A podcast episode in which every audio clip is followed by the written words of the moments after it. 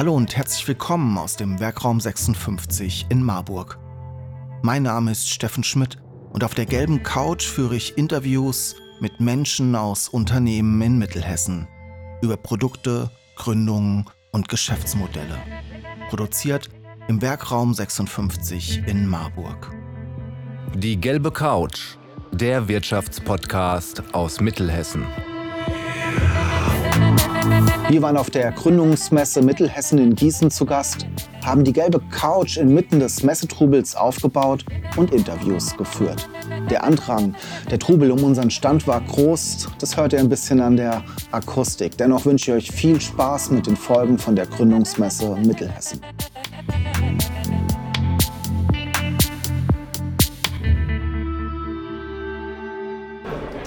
Ja, Volker, schön, Hallo. dass du hier auf der Gründungsmesse in Gießen auf meiner gelben Couch zu Gast bist. Ich habe gerade ähm, ein paar Stände weiter Impala entdeckt. Mhm. Digitale Medizin, eine App. Erklär mal kurz, du bist Professor an der THM. Was Ja, machst genau. du da genau? Ich- Wer bist du? Wie bist du dazu gekommen? Ja, das ist unser Projekt, mit dem wir hier ausstellen. Also ich bin mit ein paar Studenten hier. Ähm, Das ist eins unserer Projekte. Und äh, da geht es darum, dass wir ja, moderne, app-basierte Unterstützung äh, bauen für die Medizintechnik und für Ärzte und natürlich für Patienten. In dem Fall geht es um Parkinson-Patienten. Und das, wenn ich kurz die Problematik schildern kann, das Problem der Parkinson-Patienten und so vieler anderer chronischer Patienten ist, dass sie ähm, ja, relativ lange Pausen haben zwischen den Untersuchungsterminen beim Arzt. Das kann bis zu einem Vierteljahr sein. Und innerhalb dieses Vierteljahres ist es mehr oder weniger Blindflug. Also es ist keine Möglichkeit, die Therapie anzupassen. Und natürlich kann man sich vorstellen, dass äh, Erkrankung sich verändert. Kann manchmal sogar zum Positiven sein, oft aber zum Negativen. Und da ist es natürlich sehr sinnvoll, die Therapie anzupassen, am Ball zu bleiben, vor Ort zu sein. Und wir, wir wissen alle, dass unser Gesundheitssystem überfordert ist. Also es macht keinen Sinn, engere Termine in der Klinik zu organisieren, sondern wir müssen rausgehen und müssen die Technik zum Patienten bringen. Das ist sozusagen der Sache, der wir uns widmen und das machen wir beispielhaft für die Parkinson-Patienten, weil die es besonders nötig haben und dringend brauchen. Die Technik zum Patienten bringen. Meist haben die Patienten die Technik ja schon in der Tasche. So Ja. ist es auch bei Impala. Also man nutzt ein Smartphone. Ja, genau. Das ist sozusagen die Grundidee. Die Grundidee ist, wir leben in einem Zeitalter, wo die Technik zu Hause, speziell unsere Smartphones, Smartwatches, unheimlich viel können. Ne? Also das sind Techniken, die kann ich gar nicht für den Preis selber entwickeln. Das geht gar nicht. Und äh, wo wir hinkommen müssen, also das ist quasi ein neues Feld für die Medizintechnik, da findet auch ein Umdenken statt, dass man vorhandene Technik in der Breite nutzt, dass wir sie aber auf das gleiche Sicherheitsniveau bringen, auf das gleiche ähm, ja, Akzeptanzniveau, auf das gleiche ähm, Niveau von dem, was wir da machen. Wir wollen es also so machen wie Medizinprodukte und nicht einfach nur was haben, womit wir Geld verdienen wollen. Ich glaube, das ist der große Unterschied. Erzähl noch mal gerade, da interessiert mich dein Hintergrund. Kommst Ja. du eher aus der Medizin oder kommst du eher aus der, sag mal, Informatik? Ähm, ich komme sozusagen aus der Physik. Ich komme ganz, also aus einem ganz anderen Fach. Was aber in dem Fall vielleicht gar nicht so verkehrt ist, weil Physiker haben gelernt, vieles in Frage zu stellen, Dinge zu hinterfragen, so ein bisschen hinter die Dinge zu schauen. Und das ist, glaube ich, ganz oft mein Antrieb, hinter die Dinge zu schauen und zu gucken, wie man Sachen besser machen kann. Ich glaube, das ist ein, weiterer, also wie, sich die Welt erklären und sozusagen Lösungen entwickeln. Das ist mein Hintergrund. Und da hat mich schon immer die, die Medizin interessiert. Und ich bin über, also ich habe sehr lange tatsächlich in der medizinischen Forschung gearbeitet, in Marburg im Schlaflabor und habe da Geräte entwickelt für den häuslichen Bereich, habe also durchaus eine gewisse Erfahrung, was das anbelangt. Würde da wahrscheinlich sogar noch arbeiten, wenn wir nicht Gesetze hätten, die befristete Arbeitsverträge verbieten im Gesundheitswesen. Ne? Also es gab keine Stelle für mich. Und dann musste ich mich umorientieren und habe eigentlich, glaube ich, mehr oder weniger meine Berufung hier an der THM gefunden und gebe das jetzt an junge Menschen weiter. Wollte ich doch gerade sagen, jetzt deine neue Aufgabe, das an der TRM als Professor an, an, an Studierende, an junge Menschen weiterzugeben, ist doch fast schöner als im Schlaflabor. Ja, obwohl das Schlaflabor keine schlechte Arbeit ist. Was, also Forscher, ich betreibe das auch noch weiter. Ne? Wir machen weiter an dem.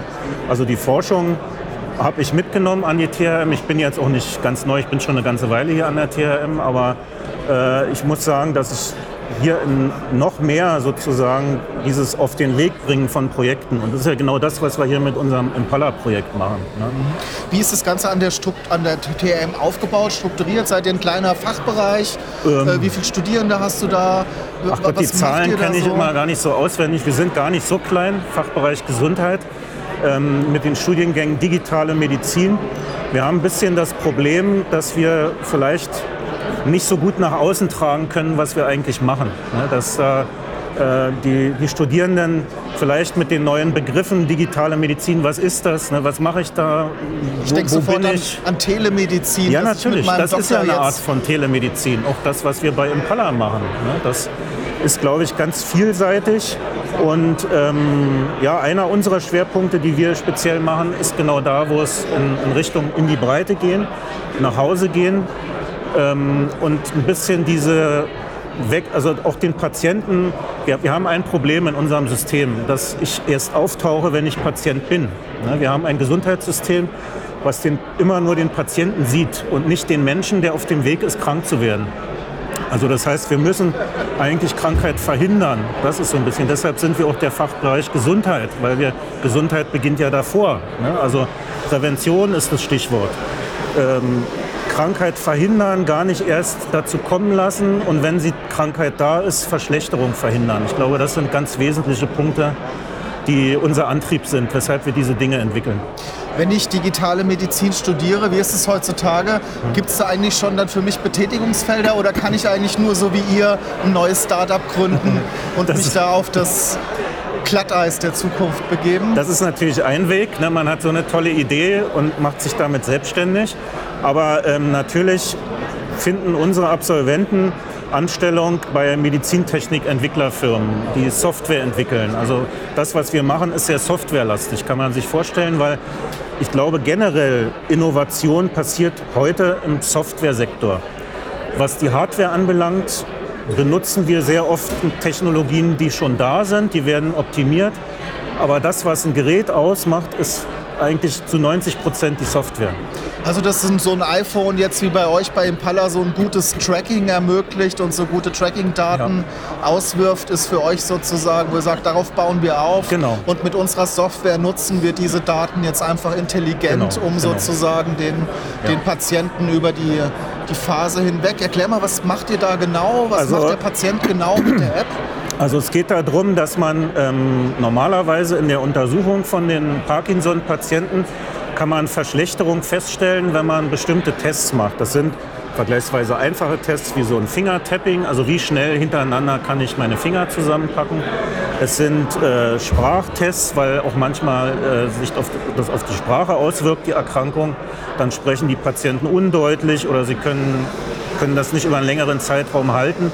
Dann sind es natürlich, weil ich glaube, was jeder kennt, ist ja Parkinson geht oft mit einem Tremor einher. Also ich habe so ein Zittern. Ne? Auch das kann man alles messen und monitoren. Und was, glaube ich, auch ganz wichtig ist, dass man versteht, warum brauche ich das, wenn ich doch schon weiß, der hat ja Parkinson, dann, ich muss es ja nicht neu diagnostizieren, aber es ist sozusagen besonders schwierig und tricky, die Patienten möglichst gut einzustellen. Man kann beispielsweise die Medikamente auch überdosieren. Dann kommen bestimmte Effekte, die man auch erkennen kann. Und das ist sozusagen das Ziel, ein Feedback zu geben, ob die Patienten gut eingestellt sind, ob sie ein Nachjustieren brauchen der Medikation. Und äh, das können vergleichsweise einfache Tests sein, die man zu Hause machen kann. Und da haben wir halt das große Glück, dass so ein iPhone beispielsweise ja enorm viel schon kann. Ne, da gibt es eine Gesichtserkennung, da gibt es ähm, Sensorik, auf die wir darauf zugreifen können, in Verbindung mit der Watch, ne, die am Arm getragen werden kann. Und äh, das hat uns dazu gebracht, diese vorhandene Technik noch besser kennenzulernen, da sozusagen tiefer einzudringen und die zu nutzen und nicht das Rad jedes Mal neu zu erfinden. Und das ist, glaube ich, das Besondere. Und dann sind wir, wie gesagt, eher auf der Ebene äh, Softwareentwicklung, also quasi mit den Daten geschickte Algorithmen entwickeln oder vielleicht noch einen zusätzlichen Sensor, den ich da dran koppel. Aber nicht mehr das Riesenmedizingerät für 30.000 Euro oder so. Ne? Ich glaube, dass wenn wir in die Breite gehen wollen, dann ist es natürlich auch eine Frage des Preises. Dann muss das für jeden erschwinglich sein. Mhm. Und dann konkurriert ihr an der Stelle aber doch vielleicht sogar mit Apple, die eine ähnliche Idee haben? Ich glaube, da, ja, das könnte man denken, aber ich glaube, Apple hat mittlerweile erkannt, dass die auf der Ebene für sich gar kein Business sehen. Die haben sich also geöffnet. Zu granular, zu ja, kleinteilig. das ist viel zu kleinteilig. Das, also die können die Fachleute nicht vorhalten, die in dieser Tiefe da unten im Canyon schürfen. Ne? Das ist, macht keinen Sinn.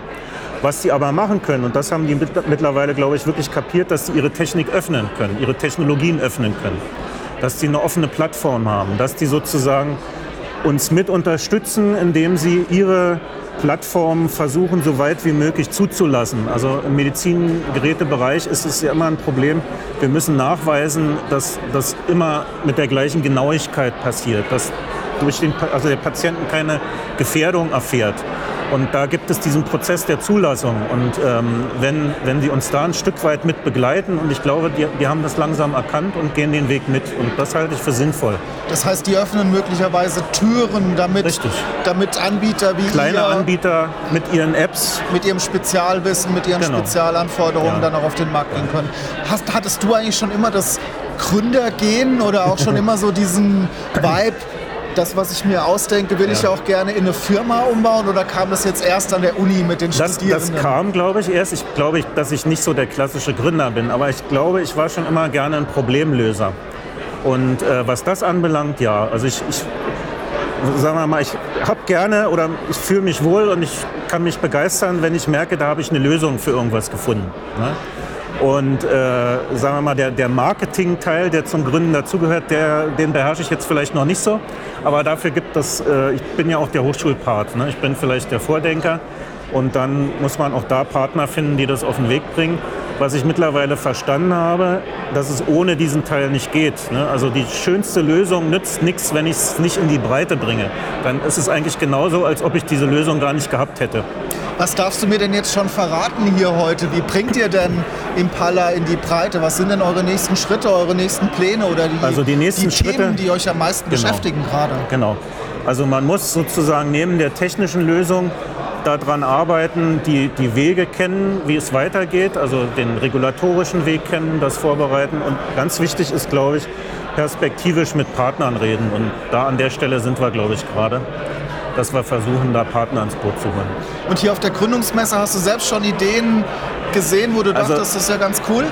Ja klar, also ich habe hier gesehen, dass es sozusagen viele Problemlöser gibt und dass ich vielleicht mit Problemen auch zu anderen gehen kann und nicht immer alles selber lösen muss. Und ich glaube, das ist wichtig und dass bei so einer Gründermesse Netzwerke entstehen und dass sehr niederhierarchische Netzwerke sind, wo man sich nicht trifft, um irgendwie jetzt äh, einen Stammtisch zu haben, sondern wo, man, wo es nur darum geht, ich habe hier ein Problem, kannst du mir helfen, kennst du jemanden, der mich weiterbringt? Und das ist eine sehr schöne, niedrige Hierarchie, wo ich durchaus hier einige Flyer mitgenommen habe und denke, ja, da werden wir vielleicht zusammenkommen. Super, uns hören ja einige Unternehmerinnen und Unternehmer so aus dem Kreis Mittelhessen zu. Gibt es denn noch irgendwas, wo du sagst, das könnten wir gerade gut gebrauchen? Eine Form von Fachwissen, Unterstützung, Netzwerk? Würde ich dir die Chance geben, kurz mal Also ähm, wo, wo wir Unterstützung brauchen, und da bin ich jetzt vielleicht mehr der Hochschullehrer. Also wir brauchen junge Leute, die das machen wollen, die Lust darauf haben, da später mal zu landen, selber vielleicht mal eine Firma machen zu wollen, die zu sagen haben, ich will nicht nur Konsument sein, ne, ich möchte selber was anpacken und selber was lösen. Und jeder, der da mithelfen kann, der ist herzlich willkommen. Und ich glaube, wenn, wenn da kann Industrie unterstützen, weil Industrie hat auch das Nachwuchsproblem am Ende. Ne? Wenn wir die Leute nicht ausbilden, dann kommt da nicht viel nach. Und wir haben, glaube ich, gerade im Moment ein riesengroßes Problem vom Nachwuchs. Das merken wir an allen Ecken und Enden. Ne? Fachkräftemangel ist, glaube ich, Das kennt heißt, jeder. Am liebsten würdest du dir inspirierte Studentinnen und Studenten inspirierte wünschen? Studenten und jeder, der irgendwie denkt, ich habe hier ein Forum, da könnten wir mal ein bisschen mithelfen, dass die Studier also dass potenzielle Studenten das machen wollen. Also wenn ein Lehrer das hier hört und sagt, ich habe hab, äh, irgendwie den Kurs äh, Physik-Leistungskurs oder keine Ahnung, Informatik-Leistungskurs und äh, ich lade den mal ein und dann erzählt er das mal bei uns. Oder es wird organisiert von einer Firma oder von einer Sparkasse oder von wem auch immer. Aber ich glaube, wir müssen da auch die kurzen Wege finden und verstehen, dass wir voneinander abhängig sind und äh, dass auch der, der Wirtschaftsstandort nur funktionieren kann, wenn die Leute nachkommen, weil die bringen die Ideen mit, die bringen den Spirit mit und die bringen das mit, was gebraucht wird. Volker, das ist eigentlich ein super Schlusswort für unseren kurzen Talk hier auf der, auf der gelben Couch. Mhm. Nochmal kurz, wer sich über Impala informieren will, habt ihr eine Webseite, wo kann ich das tun? Ja, die wird demnächst, also da sind wir noch dabei, aber der darf so in ein paar Monaten mal schauen und dann kann er sich darüber informieren. Also die, die App für die Parkinson-Patienten und wer Wer sich über unsere Aktivitäten an der Hochschule informieren will, der guckt halt einfach bei der TRM im Fachbereich Gesundheit. Das wollte ich jetzt gerade noch sagen. Wer so einen inspirierten Professor gerne haben will, ähm, der guckt sich doch die TRM an. Ich bin insgesamt sehr, äh, sehr, begeistert von dem, was ich immer so von der TRM mitbekomme, ohne den anderen Universitäten nahezutreten. Aber man merkt schon den Unterschied zwischen universitärer Lehre also der Hauptunterschied ist, glaube ich, dass, ja genau, ne, dass wir am Ende schauen, es muss, also alles, was wir machen, und das ist auch ein Stück weit Verpflichtung, muss da drin münden, dass irgendwas Positives passiert. Ne, wir müssen Produkte haben, wir müssen die Fachkräfte so befähigen, dass sie sofort anfangen können zu arbeiten. Und ich glaube, was wir sozusagen verstanden haben, dass wir uns nicht in so einem Elfenbeinturm der Wissenschaft verstecken dürfen, äh, das ist das Schlimmste, was passieren kann. Wir müssen mehr rausgehen und das verteilen. Das ist ein noch schöneres Schlusswort als eben. Volker, danke, dass du dir die Zeit genommen hast. Und äh, wir verbringen jetzt hier noch einen schönen Messetag und Sehr ich freue mich bald wieder von euch zu hören, wo auch immer. Dankeschön. Ich bedanke mich auch. Tschüss. Cool. Und weiter. Sie wollen die gelbe Couch unterstützen und Ihr Unternehmen, Ihre Produkte und Dienstleistungen in unserem Podcast präsentieren? Dann nehmen Sie einfach mit uns Kontakt auf.